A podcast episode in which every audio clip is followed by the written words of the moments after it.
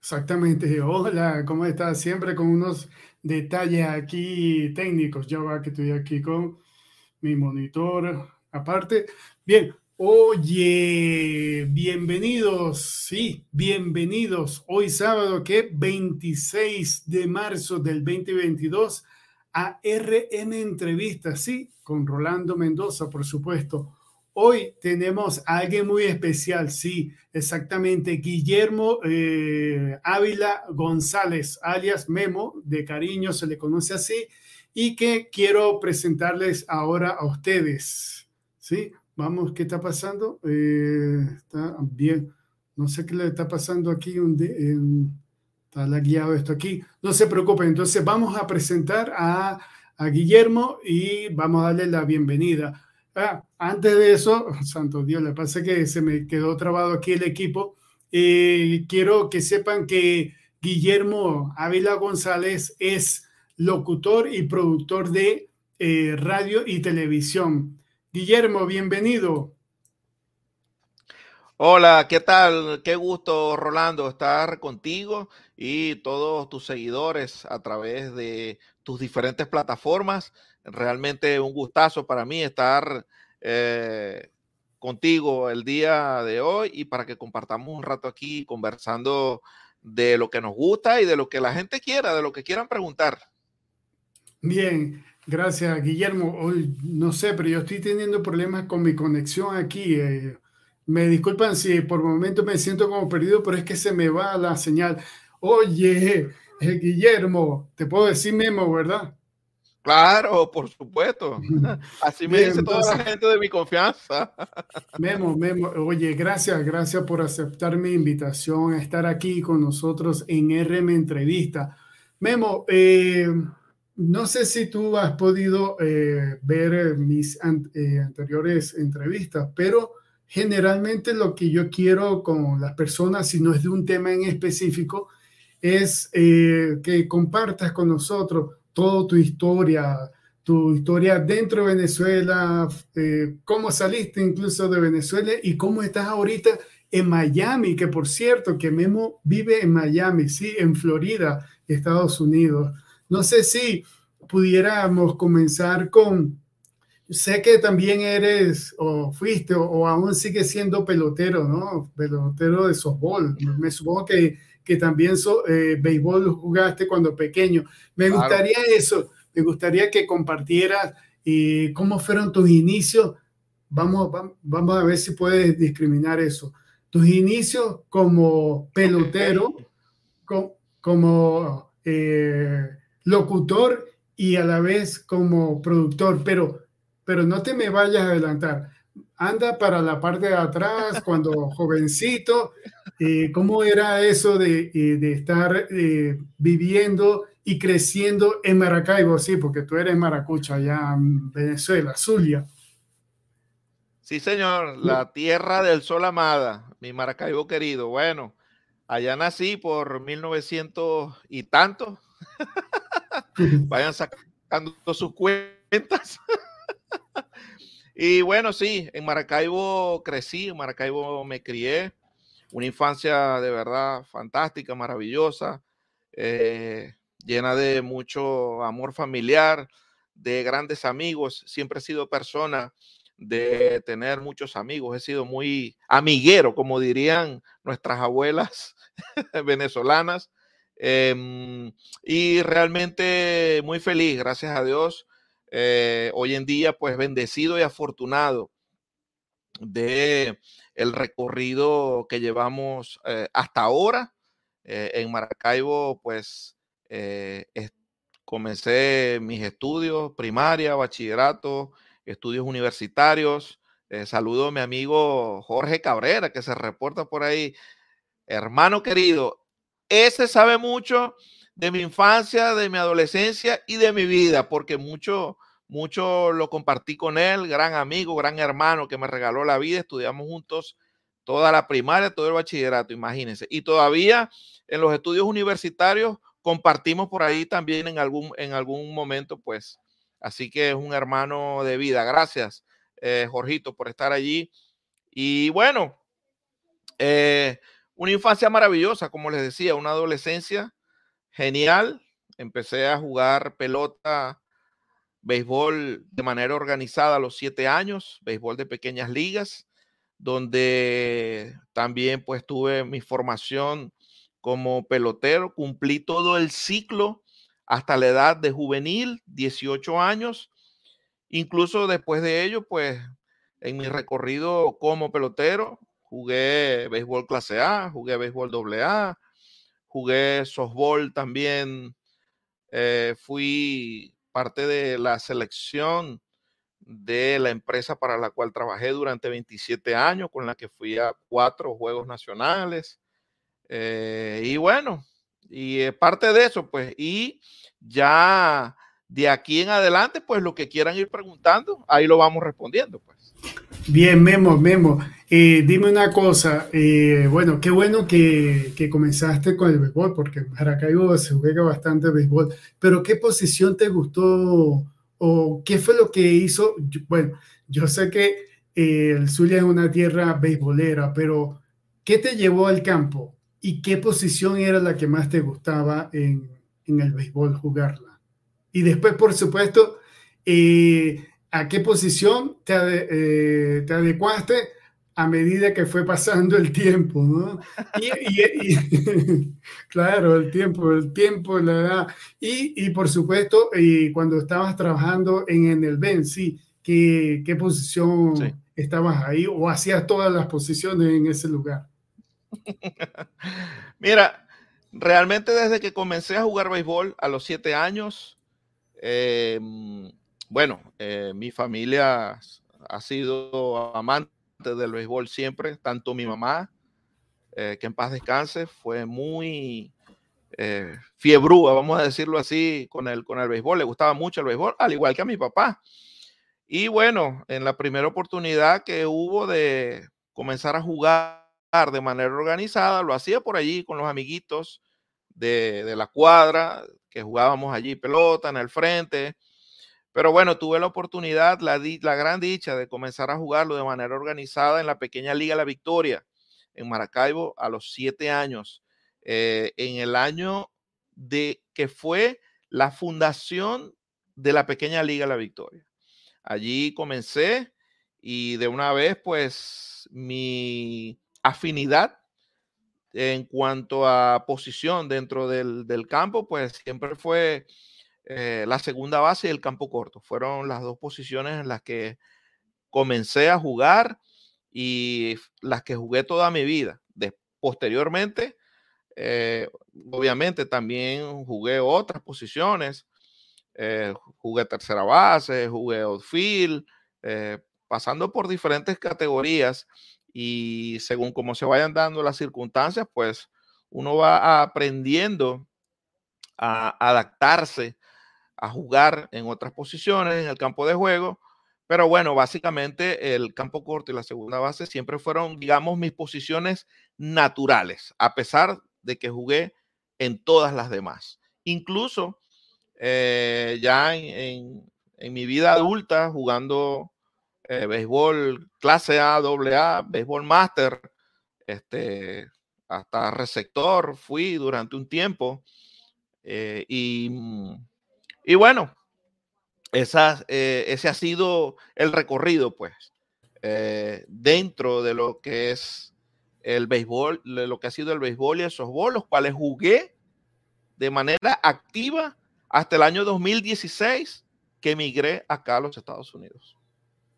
Bien, eh, oye, gracias Memo. Ya, ya cuando la parte de emigrar la vamos a tocar un poco más adelante, pero dime, ¿cómo era ese Memo pequeño eh, en casa, en el colegio, en la escuela? ¿Cómo era? ¿Era inquieto?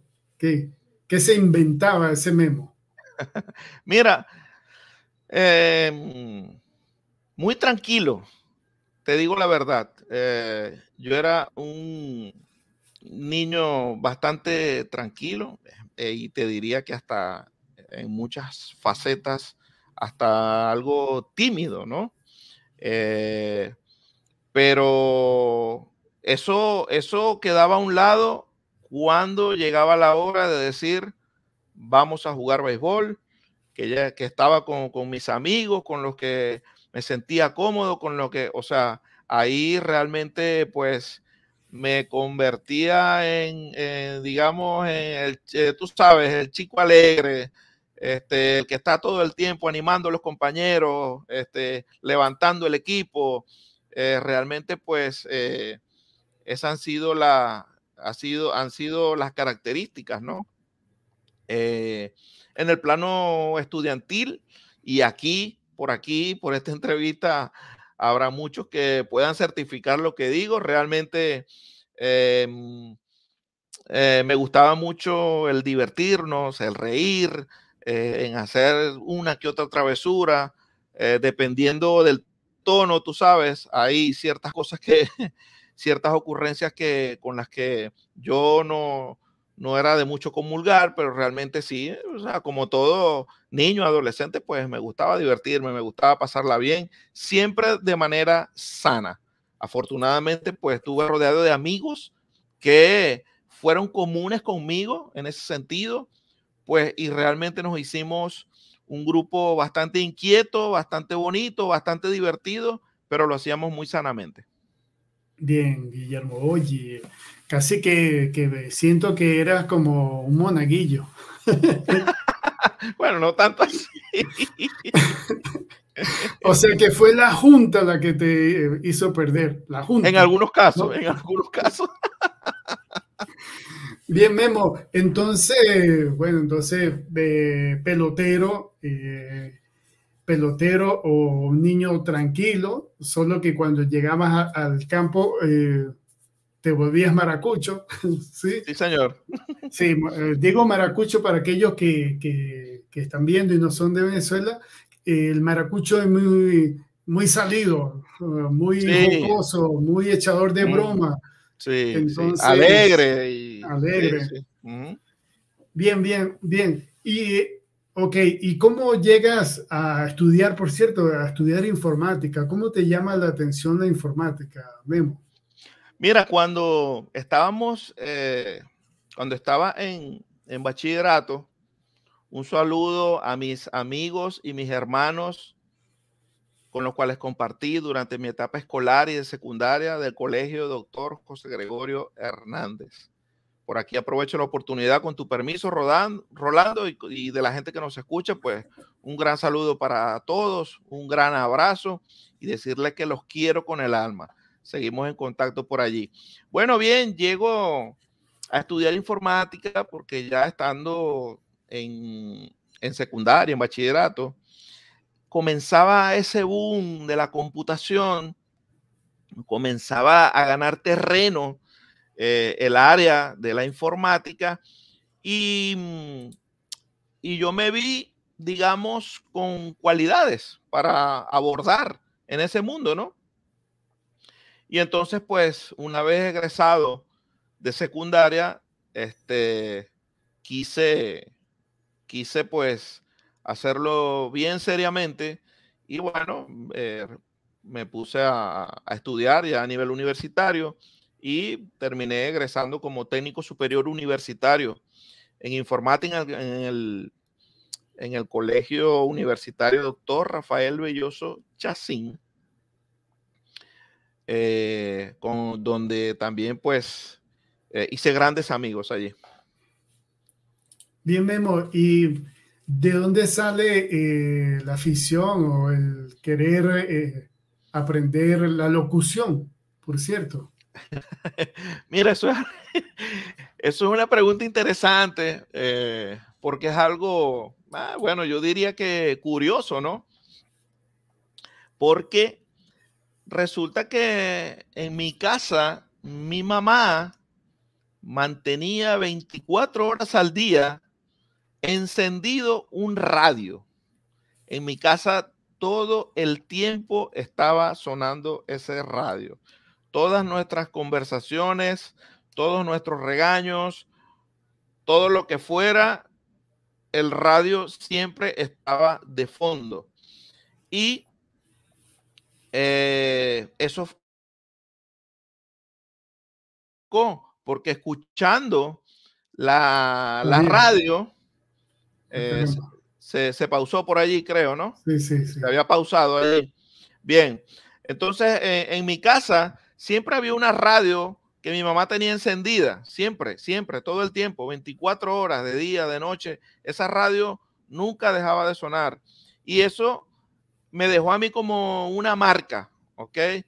Yo escuchaba y escuchaba las canciones, escuchaba la música, escuchaba la persona que hablaba en la radio, el que daba las noticias, el que hacía un comercial. Y yo en algún momento empecé como, como a ver, oye, a mí algún día me gustaría ser la persona, yo escucho en la radio.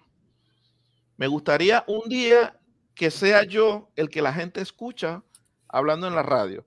Y bueno, allí se me, digamos, eh, me quedó esa espina, digámoslo así, y siempre tuve ese interés tras un intento fallido, hay que decirlo, porque no todo en la vida son triunfos. Recordemos que la vida no siempre es en línea recta, tiene altas y bajas. En un intento fallido que tuve en mi primera oportunidad de hacerme como locutor, pues lamentablemente eh, no tuve éxito con el tema de en aquel momento hacían una prueba donde iban, no sé, 500 personas y bueno, al, no, no, digo no tuve éxito porque resulta que la prueba escrita, yo no la, no la probé, no la probé. Y de hecho, después de esa prueba, supe porque la presenté precisamente en el estado Táchira, en San Cristóbal, y después de esa prueba algo pasó, la anularon a nivel nacional, no sé qué pasó con eso, no sé por qué, no supe cómo, pero lo, la anularon. Y bueno, así quedó todo, yo seguí con mi vida, con mi trabajo, eh, haciendo vida, con eso de la locución pendiente, hasta que finalmente en el año 2010 hice... Eh, la certificación como locutor profesional en la Universidad del Zulia. Y bueno, afortunadamente pues terminé con eh, mi certificación eh, marcada con el 40.593 como locutor profesional y productor de radio. Y Por cierto, qué bien, te felicito. Por cierto, hiciste, hiciste historia porque creo recordar, creo recordar que para ser locutor había que hacer sí, como un curso o esperar que llegara las autoridades a un lugar. Eso creo que lo viví en Mérida con alguien que quería ser locutor y se inscribían, hacían una prueba y no sé si, si era muy legal lo que se estaba haciendo o que el que... No, sí era legal. No, no, no, en el sentido de que creo que no sé si, si estaba como amañado eso, no sé. Ah, sí. Entiendo, sí, sí, sí. Ok, y después, y después algunas universidades se hicieron cargo de la certificación. Creo no equivocarme, ¿verdad, Memo? Sí, es correcto. Mira, para, y con esto ilustramos un poquito a la gente de cómo era ese proceso, ¿no? Anteriormente, cualquier, cualquier venezolano que fuera bachiller de la República podía eh, hacer un curso como locutor, el curso lo podía hacer de manera privada, en el curso te preparaban para las pruebas y después era el ministerio, en aquel tiempo, el Ministerio de Transporte y Comunicaciones, el que hacía a los aspirantes una prueba escrita y tenías que aprobar esa prueba escrita, una prueba de cultura general. Recuerdo que eran como 100 preguntas, algo así. Sí, 100 preguntas. Y después iba a una prueba oral.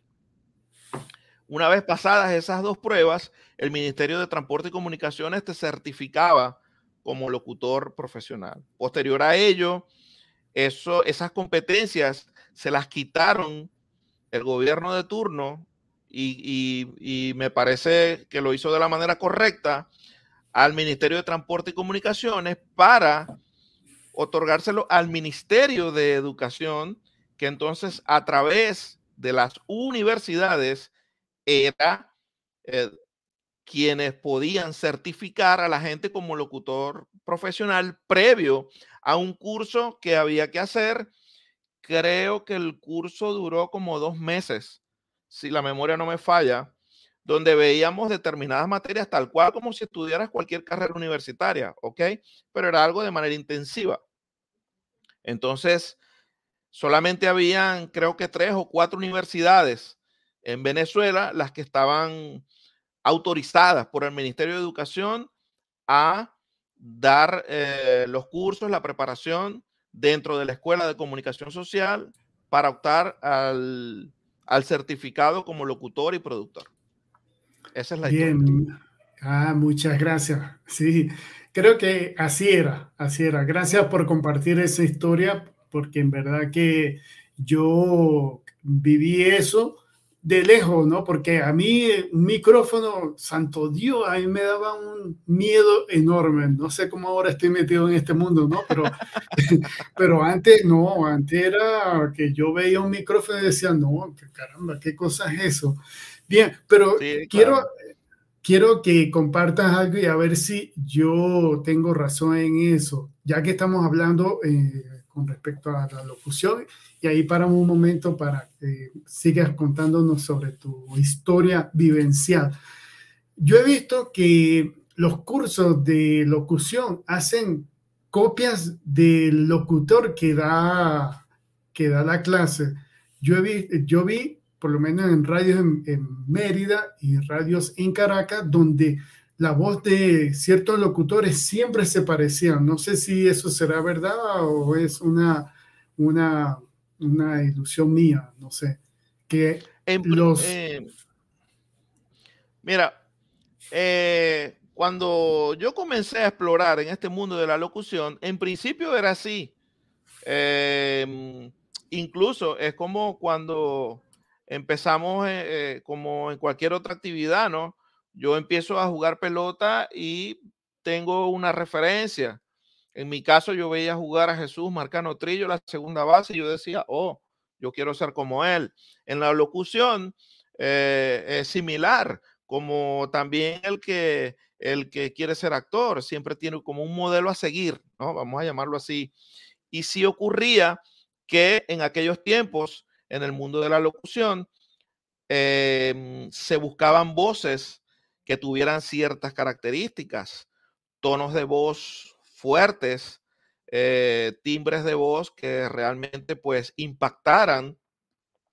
Y eso también está asociado a la tecnología, al tipo de micrófonos que existían en aquel tiempo, pues eh, se necesitaba para que sacarle provecho a lo que eran los micrófonos de aquel tiempo, pues ese, ese sonido de esa voz fuerte, de esa voz de impacto.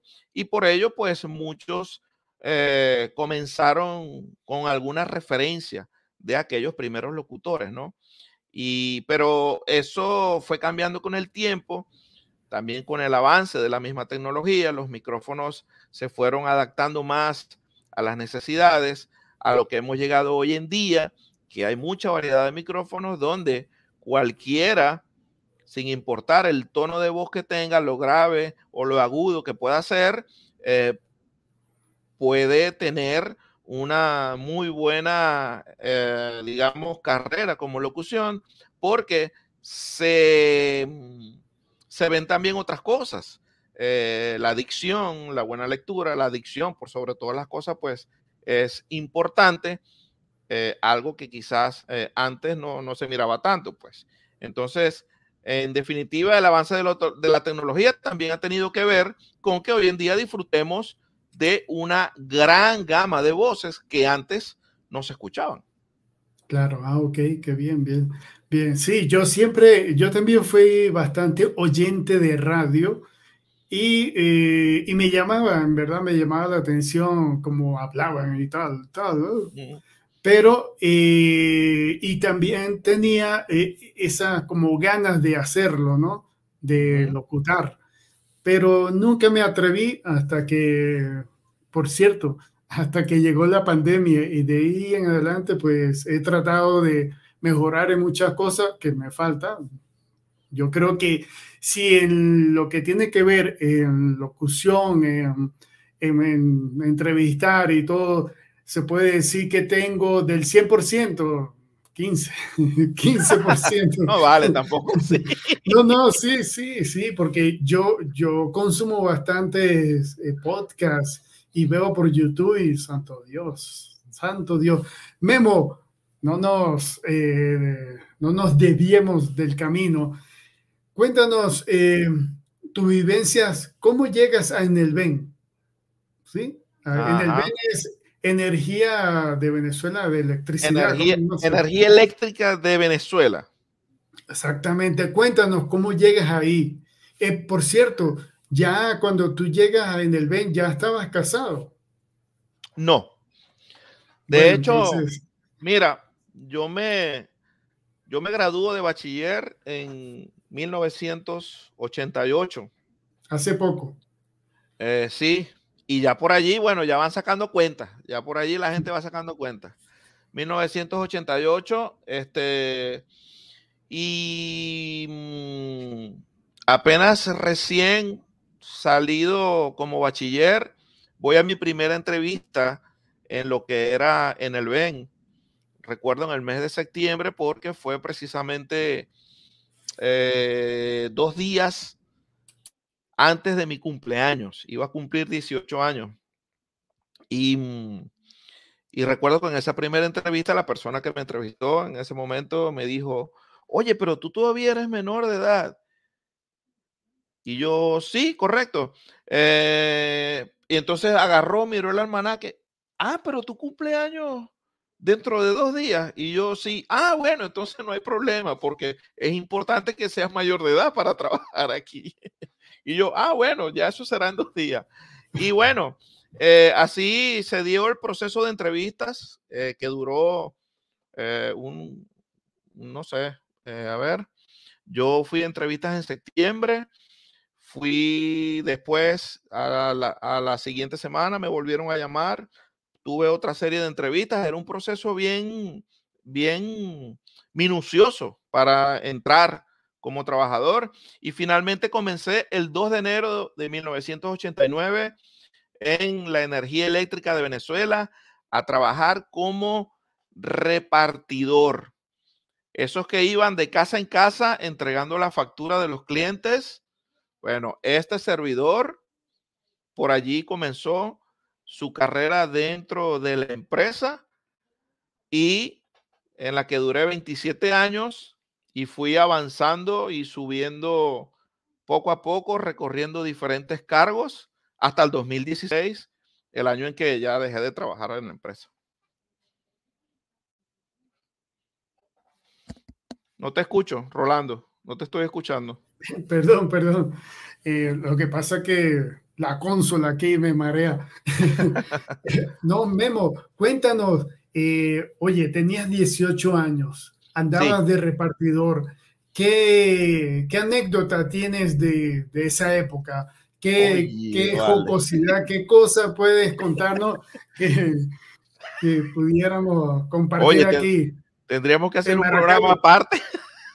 No, pero cuéntanos, cuéntanos. Yo sé que. Sí, bueno, a ver, eh, una que me llegue así a la memoria rápidamente, pues eh, estaba yo apenas, no sé, creo que tenía como tres o cuatro meses apenas trabajando como repartidor. Y eh, recuerdo. Memo, Memo, ¿conociste a la, viejita de, los mangos? No, que va. Disculpa, sigue. No, que va. Este, bueno, y en una ocasión recuerdo estaba eh, trabajando un día sábado y, eh, oye hermano, ¿qué te cuento? Que me mordió un perro, hermano. Y tenía rabia. me llegó de manera sigilosa un perro y yo no me percaté y me mordió en el, en el, tobillo. Pero bueno, afortunadamente no, no, no, no, pasó nada porque lo que terminó mordiendo fue como la bota que, yo, que nosotros utilizábamos para, para trabajar, ¿no? Este, y así que no, no, el perro, eh, eh, recuerdo que salió la, la señora la dueña del perro y, no, mira, tranquilo, él está vacunado, no te preocupes, déjame, ya te voy a sacar el papel de las vacunas para que lo veas. y a mí me dio mucha risa, no, señora, tranquila, no tienes que mostrarme nada, no se preocupe. Y la señora decía, no, pero es que mira, dígame si después, si vienen de el venga a, a, mandarme a mí a un juicio, una cosa, y yo, no, señora no se preocupe que no va a pasar nada. Esa por lo menos es una, pues, de tantas. Ah, eso fue con un perro y, y no, y, la gente eh, para esa época eh, era buena gente, te recibía, claro, los medidores generalmente estaban afuera, ¿no? Pero si uno entraba a la casa, te daban café. No, mira, eh, la gente era muy, muy cordial, muy servicial. Eh, de hecho, eh, hay, que, hay que decirlo, en aquellos tiempos, pues eh, ser, ser trabajador de, mm, de Nelven, de la industria eléctrica, era realmente un privilegio, donde uno llegaba, la gente lo atendía, lo respetaba, este, te atendían. y sí, por supuesto que sí, eh, se llegaba a hacer un trabajo en algún lugar, me ocurrió muchas veces, ya cuando estaba en otras funciones, eh, llegábamos en, la camioneta a hacer algún trabajo y la gente, mire, pase por aquí, tómese un, tómese un cafecito, aquí le hicimos un juguito de limón, ¿me entiende? La gente eh, era muy identificada con el trabajo que se hacía, ¿no? Porque, bueno, porque éramos una empresa que le daba respuesta a las comunidades en lo que, en lo que fuera necesario. Entonces la gente le daba mucho valor a eso, pues, y por consiguiente a la gente que hacíamos el, trabajo. Y de ahí, ¿cuál fue el, siguiente puesto que llegaste? De repartidora. Como lector de medidores. Después de repartidor, apenas iba a cumplir el año, apenas, cuando pasé a ser lector de medidores, ya algo de más responsabilidad, porque leer los medidores implica tomar la medición de lo que consumió el cliente en su servicio eléctrico. Y después de eso, pues vinieron algunos otros, eh, y eh, después como un muy breve lapso, como, de hecho, creo que solamente tuve el, entrenamiento, nunca lo ejercí como tal, como inspector de medidores, donde ya se necesita ser electricista. El inspector de medidores es aquel que llegaba, eh, si, tenías un reclamo por alto consumo, el que llegaba, te revisaba el medidor, eh, lo, chequeaba y determinaba pues eh, si había que cambiarlo o, o ejercer alguna otra acción. Y así, bueno, fui pasando por diferentes cargos. Llegó ese momento en el que me gradué como técnico superior en informática y pasé entonces a la parte administrativa dentro del mismo departamento y de ahí en adelante pues seguí avanzando por diferentes cargos. Analista de facturación, analista de medición, analista de consumos y para de contar, unos cuantos cargos pasé. Qué bien. Y, el ser pelotero te dio cierto prestigio ahí, o sea, te tomaron más en cuenta, ¿no? Presumo, por ser de la selección. Con, relación al trabajo, no, porque allí no se comía con que, con que ah, no, que tú seas, no, que va. Aquí la gente tiene mérito por el trabajo que hace. Si juegas pelota, si eres actor, si actor de cine o lo que sea, aquí eso no vale. Aquí es tu trabajo lo que vale. Bien. Pero sí, fui parte de la selección y, gracias a Dios me fue muy bien. Memo, antes de pasar al momento en el cual debes, eh, debiste haber, eh, debiste, perdón, emigrar, ¿será que podemos leer unos comentarios por aquí para que le respondan? Claro, adelante, por supuesto. entonces, claro. vamos aquí, voy a ponerte a ti para que hables ahí solito. Y bueno, aquí, bueno, ya saludamos a Pedilón Cabrera. ¿Sí? Saludos, hermano, un abrazo. Bien. Un abrazo hasta aquí, Maracaibo. Aquí tema Ludis. Ludis, ¿quién es Ludis? Ludis Ludis Bra. ¿Será Bracho? no sé, la verdad. Pero gracias por estar ahí, gracias por escribir y por, y por, mira, nos dice que grato escucharlos. Gracias, gracias. De verdad que agradecido, claro. Bien, aquí tenemos a alguien que conocemos. Ah, pues, y cómo no, ese es mi hermano del alma, mi hermano de travesuras, de maldades, de, ese puede decir muchas cosas también, al igual que Jorgito, de, de nuestra época escolar, nuestra época de adolescente, incluso de adulto también. Hicimos algunas cosas por ahí. Gran abrazo, mi hermano. Bendiciones para Gustavo y su familia. Mira, dice rivales de ligas. Eso es correcto, sí. Gustavo también jugó pelota, sí, señor. Mm, qué bien. Aquí está Anita, creo. Anita Juárez. Ah, Anita Juárez. Gracias. Dios te bendiga a ti también, Anita. Gracias. Un abrazo. Amén. Y bendiciones para ti, mi amor. Mira, que viene alguien que yo conozco. Ajá, esta señora yo también la conozco, claro. Eh, a ver, atenta a la historia que cuenta Guillermo Ávila. Bueno, ella también sabe unas cuantas cosas de aquellos tiempos. Un abrazo, gracias a todos por, escribir y estar ahí presentes. Gracias, gracias. Eh, ajá, ahora sí, Memo. Eh, tú te jubilas 2016, ¿no? 2016, te jubilas de Nelven. No me jubilé, porque todavía no tenía la edad, sí tenía los años de servicio, pero no tenía la edad para jubilarme, así que no, no me pude jubilar de la empresa, ah, no me pude ir jubilado. Bien, pero, pero eh, según leí en tu reseña, eh, tú comenzaste con eh, Entorno Deportivo 2011, creo, o algo, algo tuvo que ver por ahí. Sí, es correcto, sí. ¿Cómo nace Entorno Deportivo allá en Venezuela, en Maracaibo, en el Zulia específicamente? Bueno, mira, Entorno Deportivo nace eh, inmediatamente después en que yo me logro certificar como locutor y productor, como ya les dije, en la Universidad del Zulia. Eso fue en el año 2010, eh, finales del año 2010. Y en, el, en ese mismo año, a finales de ese año, eh, yo me pongo a pensar, ¿qué quiero hacer en radio, no?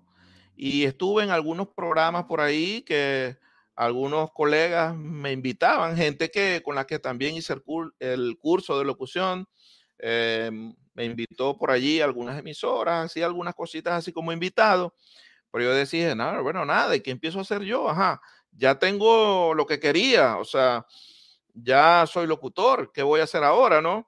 Y bueno, como deportista que he sido toda la vida, pues realmente, bueno, vámonos por aquí, vamos a hacer un programa de deportes. Y bueno, comencé a trabajar en él. Y entre describir, tomar notas, no sé, no recuerdo, 10, 15 nombres que se me ocurrieron. Finalmente me quedé con ese, ¿no? Eh, lo compartí en ese momento eh, con mi familia. A ver cómo les, oye, ¿cómo les suena este nombre? ¿Les gusta? Mi esposa siempre me apoyó mucho. Este, un besote y un abrazo para ella también. Y por ahí, así fue que nació Entorno Deportivo.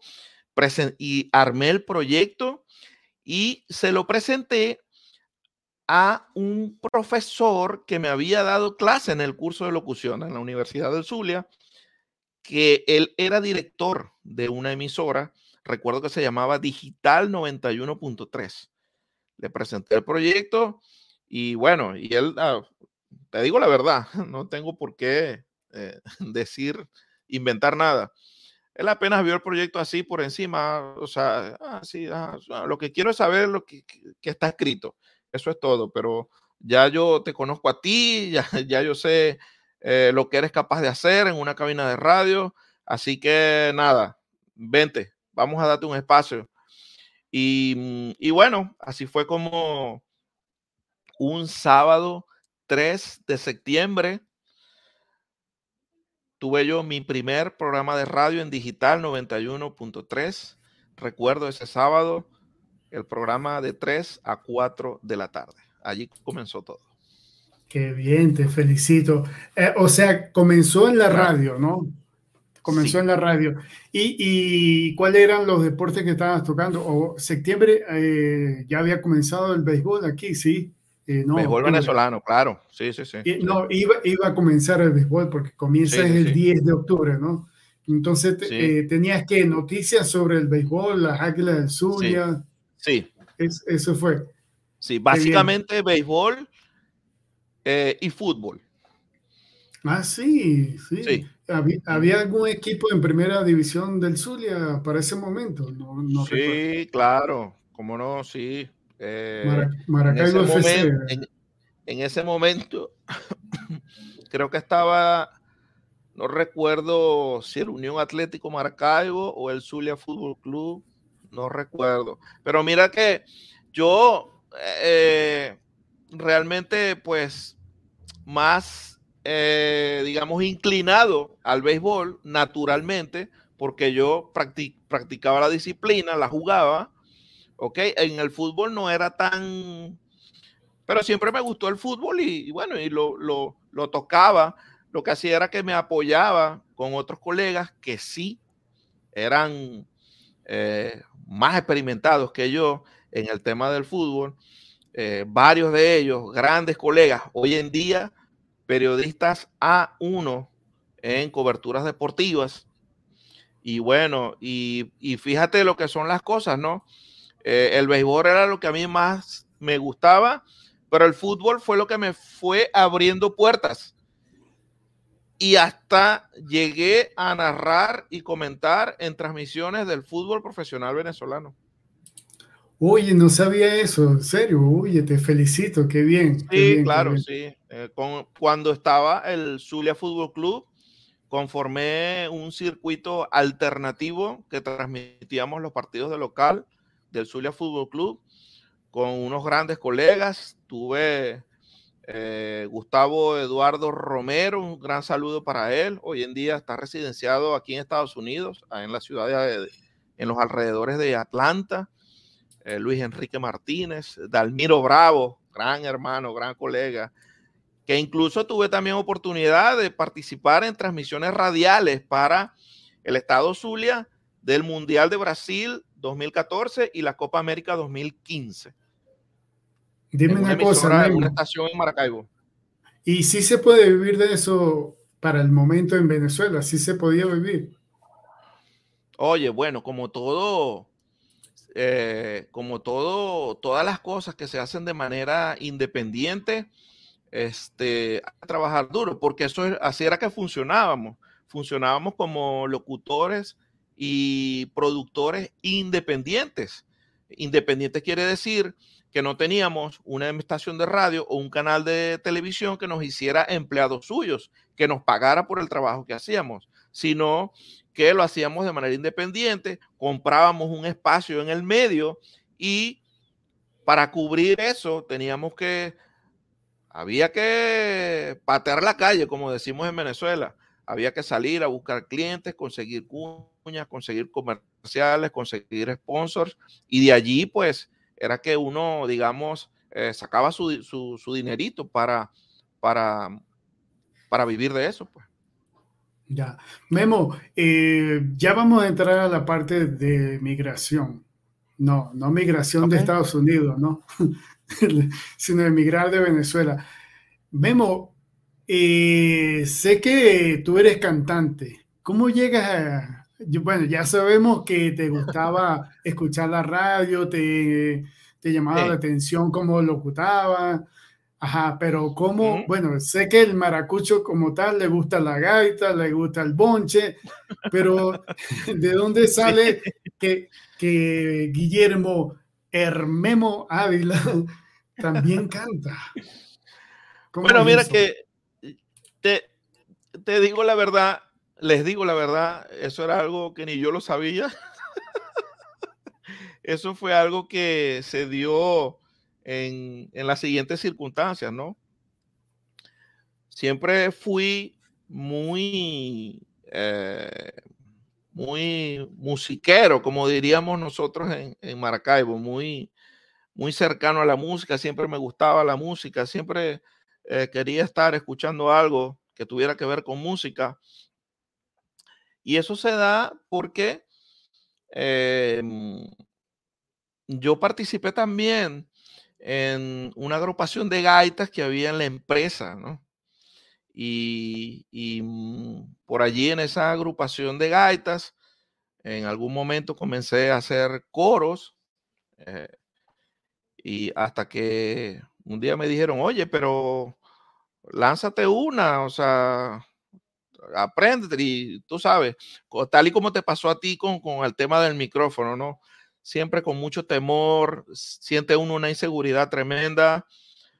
Eh, al principio hay cosas que no salieron bien, pero bueno, lo cierto del caso es que eh, en el camino tuve, tengo todavía un gran amigo, un gran hermano, a quien le envío un saludo y un gran abrazo, Rigo Ángel Vega, quien me dijo, oye, tú sí, que él sí él sí, incluso él ha, él ha cantado de manera profesional, eh, ha grabado, ha sido solista en grupos gaiteros, tiene gaitas grabadas y, canta de todo, la verdad. Y me dijo, a ti lo que hay es que llevarte por un camino. Y él me, fue, me enseñó, me, me empezó a, digamos, me tomó bajo su batuta y me enseñó algunas cosas y mejoré y bueno, y por allí fue que se dio, se dio la cosa. Era algo que de verdad yo jamás, pues, pensé que yo pudiera hacer, eh, pudiera así cantar. Eh, ya. De manera pública, pues. Pero, pero lo has hecho, ¿no? De manera sí, pública. Claro, por supuesto. Eh, de hecho, en Maracaibo, de hecho, en Maracaibo, sí. En Maracaibo, sí, con el, ah. con el conjunto de gaitas lo hice. Este, la gente se debe recordar, el que es de Maracaibo se debe recordar de aquellos festivales que se hacían en el encendido del Ángel de Amparo.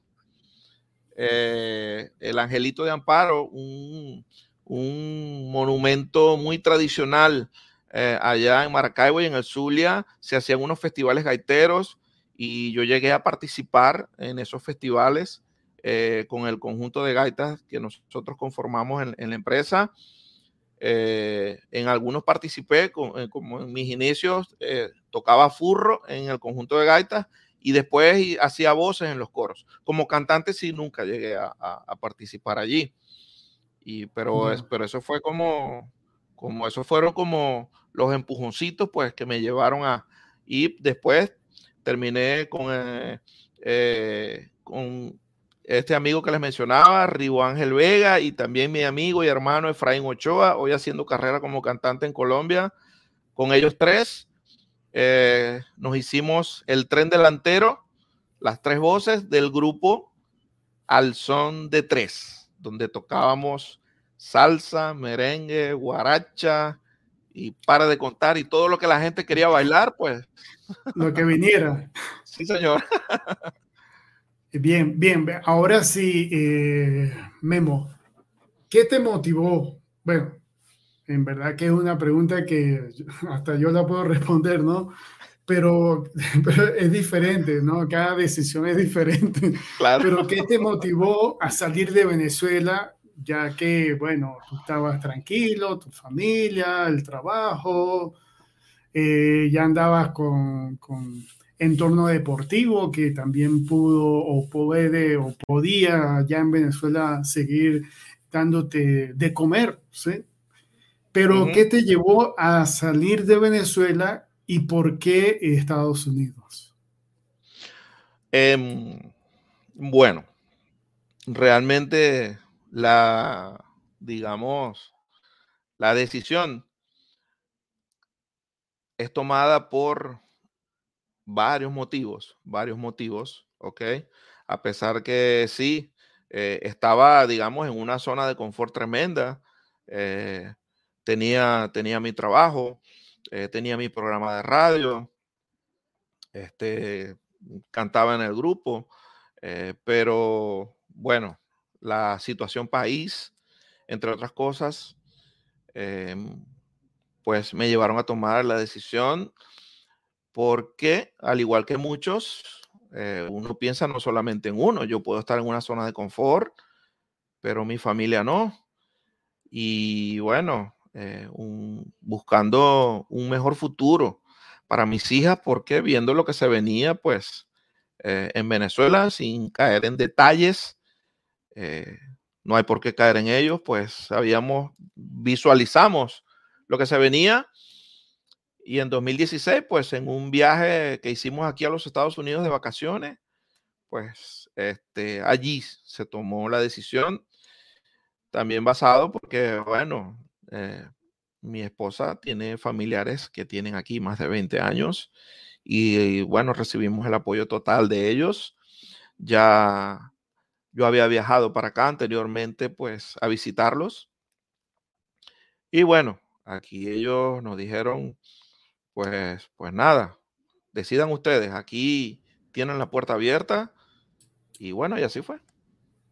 Y dime, dime una cosa, ¿qué, qué sentiste? ¿Qué, ¿Cuáles fueron esos pensamientos? ¿Cuáles fueron esos primeros pasos que tú hiciste allá? Porque es diferente estar en Venezuela tranquilo con tu trabajo, con tu casa, todo lo demás, mm. y ahora estar en un nuevo lugar, aunque ya tú lo conocías, pero bueno, ahora sí, yo estoy aquí, ahora ¿qué hago? ¿Qué hago aquí? ¿Qué comienzo? ¿Qué? ¿Cómo fue eso? sí, es un choque fuerte, es un choque fuerte. Todo el que ha migrado lo sabe. Eh, te saliste de tu zona de confort y ya aquí este, no puedes hacer, por lo menos de arranque, no puedes hacer nada de lo que hacías en tu país y te toca, bueno, de eh, comenzar en lo que vaya saliendo.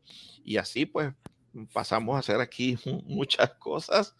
Este, trabajé en restaurantes, trabajé por allí de ayudante de refrigeración, eh, en fin, eh, hice unas cuantas cosas por las que, las que me permitieron pues comenzar a darle a la familia el, sustento, eh, gracias también a la ayuda de la familia y el apoyo de ellos, mi cuñado Carlos, Carlos Bracho, un papel fundamental en este tema de la migración, nos ayudó y nos apoyó muchísimo.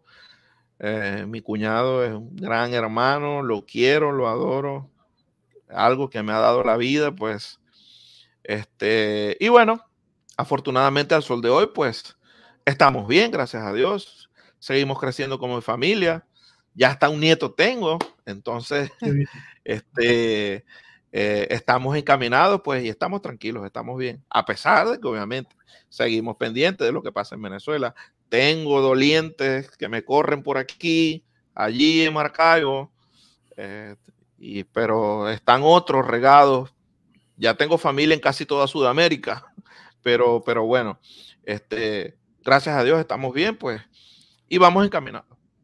Bien, eh, pero Memo, y cuéntanos, porque hasta yo pudiera contar, yo también he hecho unos trabajos que nunca pensé.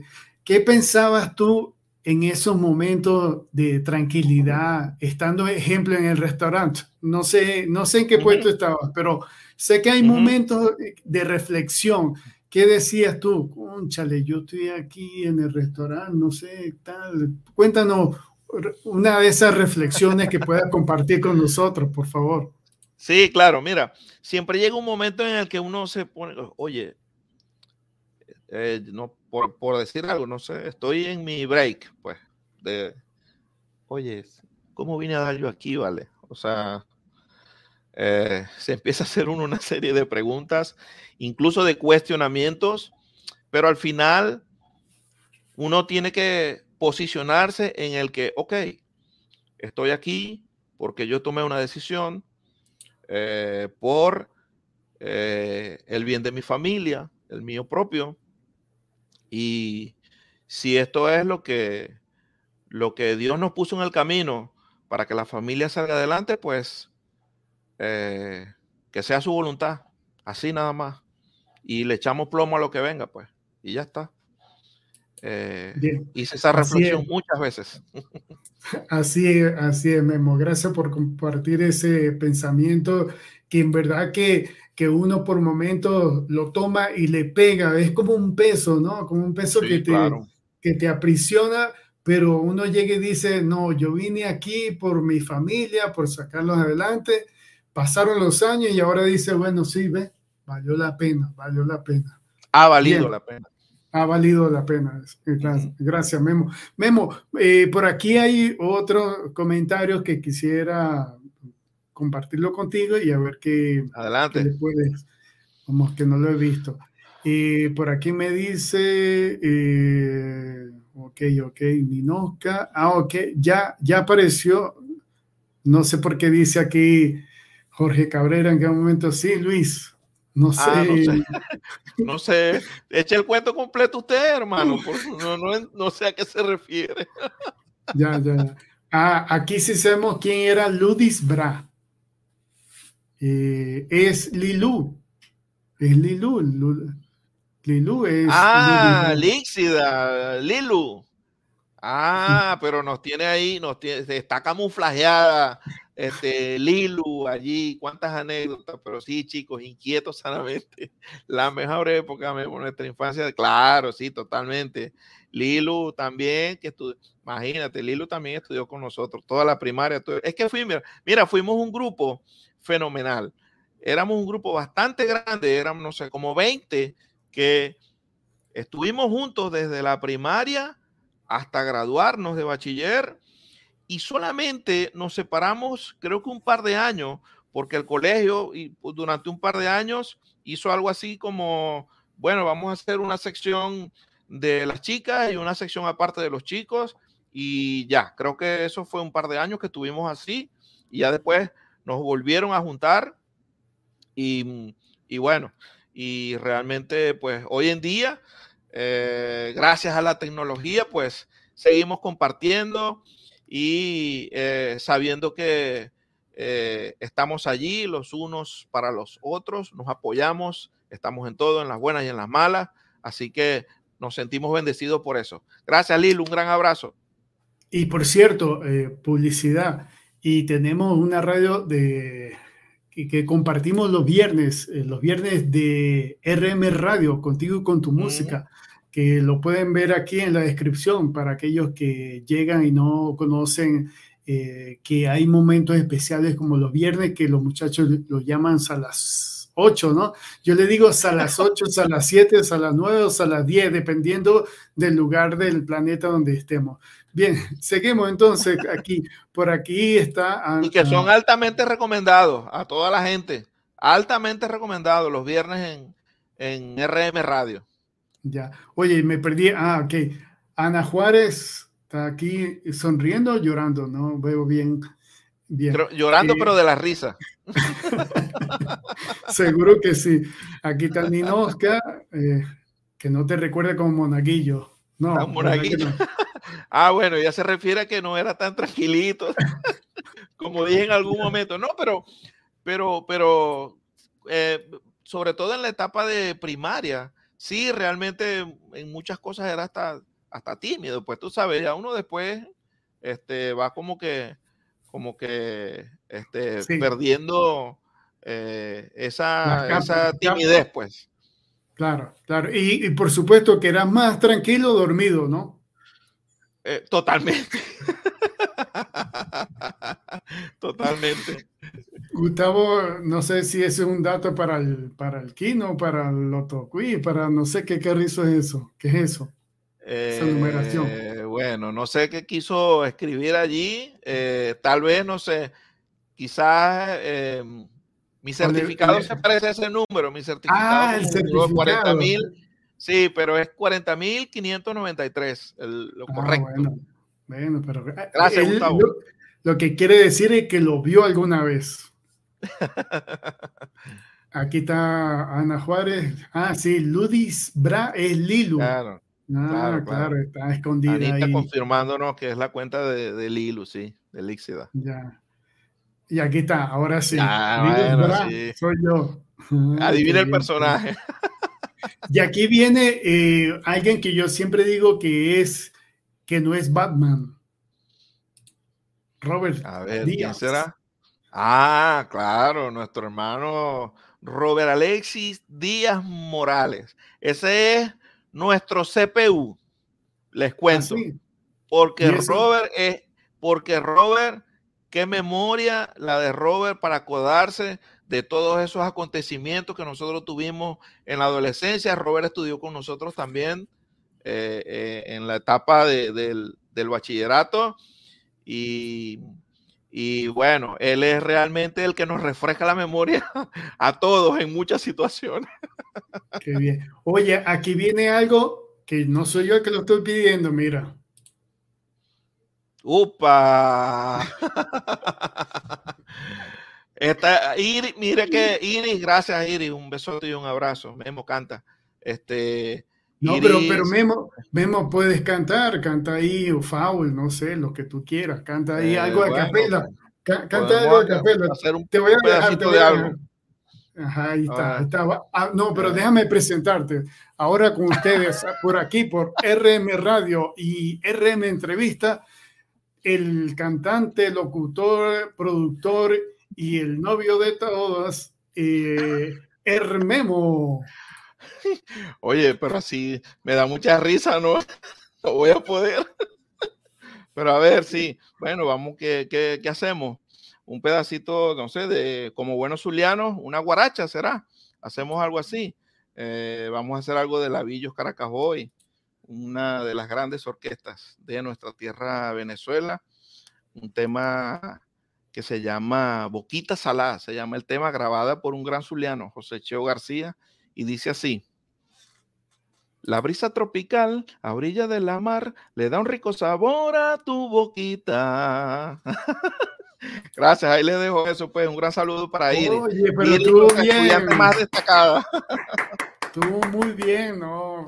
Se los dije, cantó. Ay, está, Bien, seguimos entonces. Iris manda, eh, bueno, Dinoska ya la complacieron, sí cantó.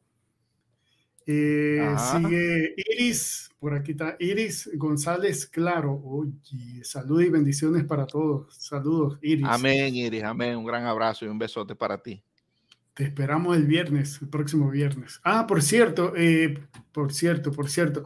Pido disculpas ayer eh, viernes que no hicimos el programa porque estaba pendiente del partido de Argentina versus Venezuela, que hasta ahí lo dejamos.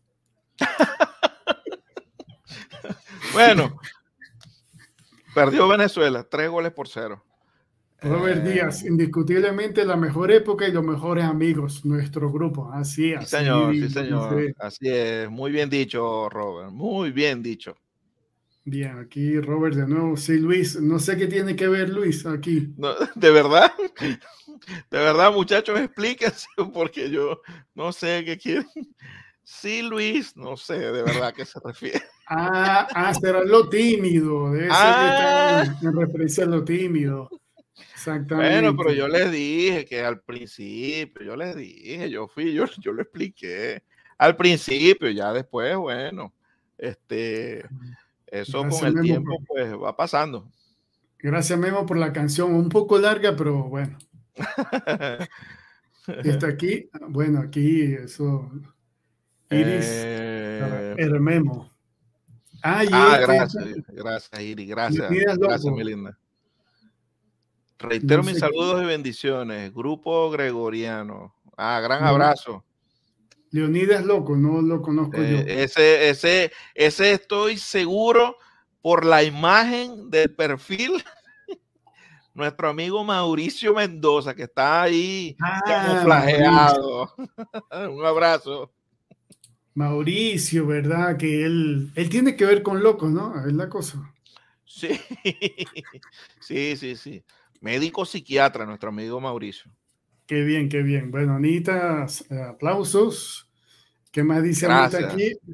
La cita de los viernes, por supuesto, claro que Una cita, sí, señor. Eh, a ver, Leonidas, el loco, ese mismo, sí, exactamente, Mauricio. Ahí está. Ya no te lo puedes esconder, hermano, por, por seudónimo que utilices. Exactamente, Rolando, qué lindos todos tus programas. Bueno, en verdad que yo pido disculpas por, por algunas, algunas locuras mías, Pero bueno, trato, trato de, de, pasarla bien con ustedes. En verdad que eh, eh, agradezco mucho a Luigi, a Ninoska, que me puso en contacto con ustedes. Yo no conocía a ninguno. Ah, bueno, sí, a Jorge. Jorge lo llega a conocer. Lo pasamos allá en el Paseo del Lago, la vereda del lago, como lo llamen. Ahí lo conocí. Buena gente. Y bueno, todos son buena gente, en verdad. Muchas gracias por compartir los viernes y por estar presentes hoy. Y espero que sigan presentes todos los viernes. Por aquí ya no hay más ningún comentario. Eh, vamos, vamos, vamos por aquí. Eh, Memo, eh, no sé qué nos queda por ahí por fuera. Ah, sí, claro, claro. Yo quería que nos comentaras.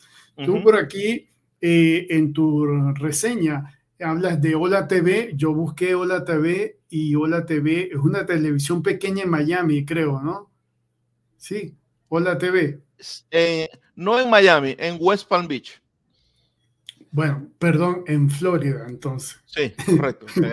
Bien. Y que, por cierto, y también es bien Deporte 760, en Más Deporte. Y bueno, cuéntanos, ¿cómo es eso? ¿Cómo, cómo te fue eh, en la televisión? ¿Cómo, ¿Cómo es estar en la televisión? esa televisión es grande. sí, fantástico. Es un, canal pequeño, es un canal pequeño, un canal de televisión este, local de, de la Florida, pues no, no se ve a nivel nacional pero eh, realmente pues me dieron la, oportunidad de hacer televisión. Nunca antes había hecho televisión y realmente pues la experiencia es tremenda, es tremenda. Realmente lo disfruté, lo aprendí, eh, eh, aprendí mucho.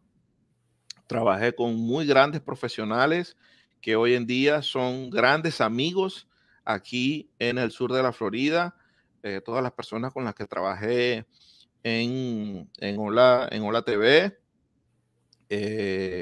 todos unos talentos realmente increíbles y bueno, agradecido con Dios y con toda esa gente que me dio la oportunidad y me apoyó en ese momento, pues porque eh, yo fui claro desde el comienzo, o sea, oye, yo jamás he hecho televisión, Así que aquí yo, sin la ayuda de ustedes, no, no soy nada y ah, tuve un apoyo realmente tremendo y me quedaron muy grandes amigos, muy buenos amigos, grandes profesionales eh, con los que compartí por allí.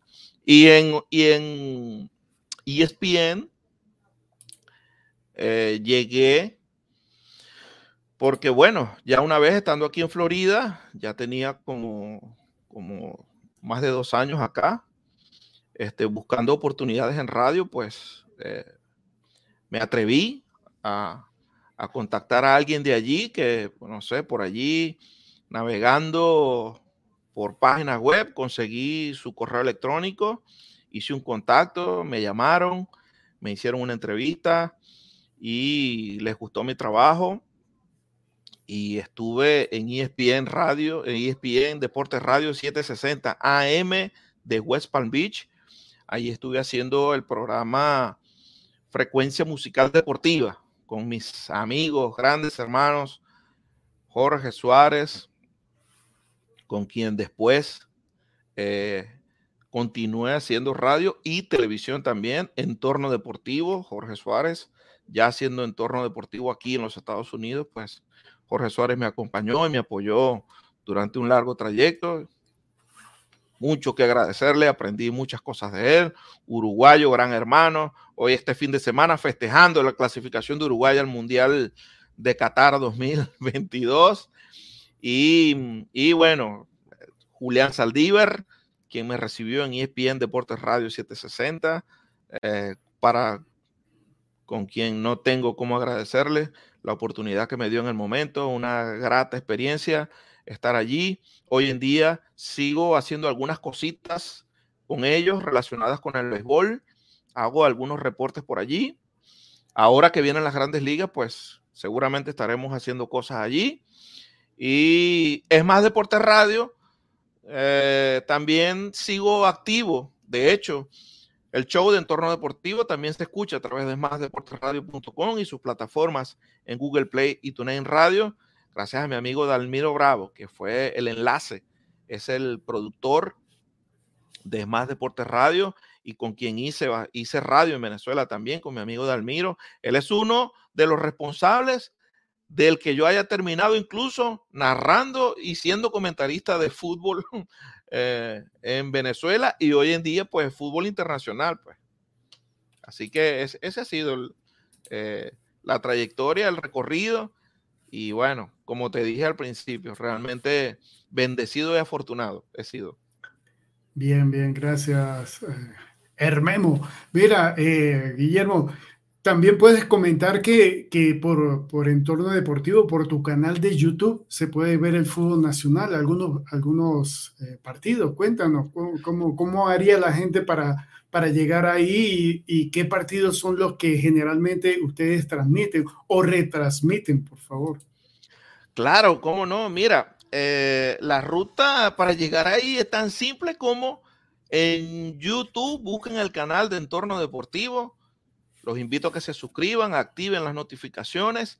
Realmente en la actualidad no tenemos, por cuestiones logísticas, no hemos podido establecer un calendario de cuáles son o cuáles serían las transmisiones, pero la intención es llevarles al menos un partido a la semana, transmisión en vivo del fútbol profesional venezolano. Y por allí, pues estamos también cocinando algo más que no lo puedo anunciar todavía, pero eh, lo haré pertinentemente por las diferentes plataformas de entorno deportivo, en Instagram, en Facebook, en el mismo canal de YouTube, también ahora estamos en Telegram. Así que eh, la invitación a todos a que pasen por allí, por las diferentes plataformas de entorno deportivo y pues eh, sigamos compartiendo todo lo que tiene que ver con el mundo del deporte. Bueno, ya ahí el amigo Rolando pues eh, lo, coloca allí en pantalla, en YouTube, en Instagram, Facebook, en Telegram como en arroba entorno deportivo y también estamos en Twitter. En Twitter estamos como arroba R. Así que bienvenidos todos. Bien, eh, gracias Memo, pero voy a, voy a pedirte de favor unas palabras para para nosotros, sí, nosotros que estamos por fuera eh, del país y que hemos migrado, eh, por favor, puedes darnos una palabra a nosotros, incluso unas palabras para aquellas personas que siguen allá en Venezuela. Sí, claro, por supuesto. Bueno, ¿por dónde comenzamos? Vamos, em, vamos a comenzar por los que estamos fuera de Venezuela, ¿no? Y eh, les quiero decir, Nino Oscar es nuestro orgullo, Gracias, de verdad. Gracias. Eh, este, gracias, Luigi. Eh, aprecio mucho eh, los comentarios y sus palabras hacia mí. Realmente, pues, las recibo con mucha humildad, con mucho cariño. Este, no tengo cómo agradecerles. bien, la gente que está fuera de Venezuela, todos tenemos, estamos nosotros, los que estamos afuera, tenemos seres queridos, en Venezuela, eh, eh, perdón, fuera de Venezuela, en otros países.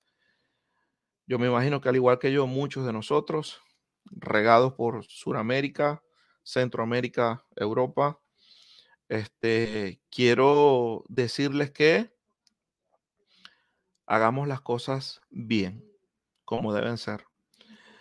Eh, con la fe puesta en Dios, sea cual sea la religión de su preferencia, la fe puesta en Dios que nos bendice el camino cuando hacemos las cosas bien y que a pesar de lo duro que puedan ser muchos momentos en este, en este periplo de emigrar a otros países, pues eh, realmente hay que pensar eh, en el futuro, en el por qué lo hacemos, por qué tomamos la decisión y no, no olvidarnos de lo que dejamos atrás, no olvidar nuestras raíces, a pesar que debemos adaptarnos a otras costumbres, a otras culturas, eso se debe hacer, pero sin olvidar nunca de dónde venimos, sin dejar nunca de ser humildes, sin perder nunca nuestros valores. Y a los que todavía están en Venezuela, tengo todavía muchos familiares en Venezuela, por los que en mis oraciones pues los tengo todos los días. Este, mantengo la comunicación con ellos. Eh, no desmayar. Es duro, la distancia es difícil, pega mucho, pero eh, tenemos que pensar también en que quienes salimos eh, tenemos razones de peso para hacerlo, ¿no? Y pues no les pedimos más que también nos tengan en sus oraciones para que a donde quiera que vayan sus familiares y sus seres queridos les vaya bien, Dios les ilumine el camino y que les permita pues seguir siendo personas de bien. Donde lleguemos a hacer el bien, el éxito está con más de la mitad del camino garantizado. Así que, bueno, yo creo que ese sería mi mensaje.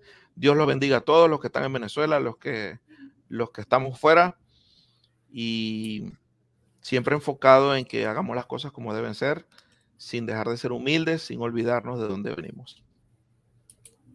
Bien, oye, muchas gracias, muchas gracias por esa palabra. Ahora sí creo que fuiste monaguillo.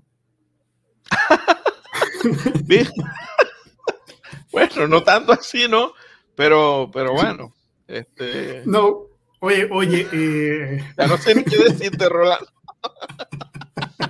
Ah, yo también soy maracucho. Se me, invento cosas.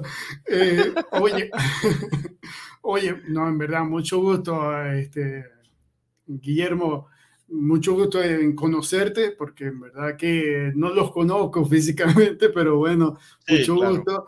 Eh, te agradezco eh, demasiado el haber compartido con nosotros y aceptado mi entrevista aquí por RM Entrevista.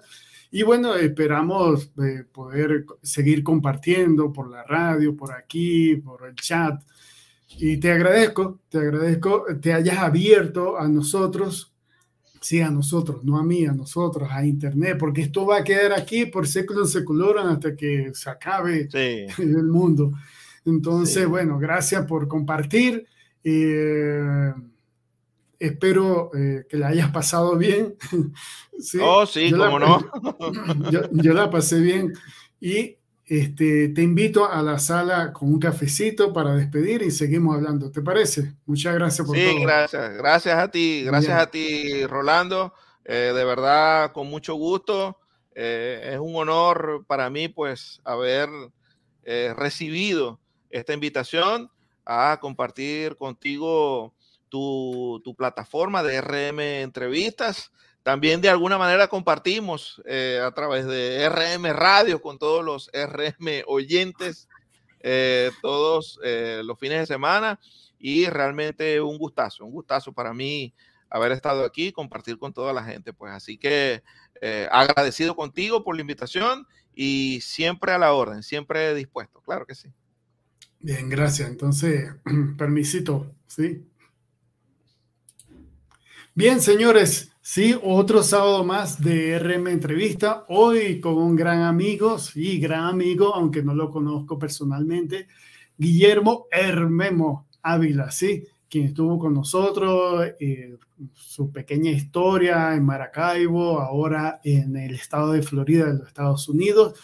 Y bueno, esperamos el próximo sábado tener otra entrevista más por aquí. Y solo les pido por favor que se suscriban, le den un me gusta al video y eh, coloquen por ahí la campanita para que les suene en la próxima entrevista. Se les agradece, se les quiere y lo esperamos el próximo sábado, si Dios quiere.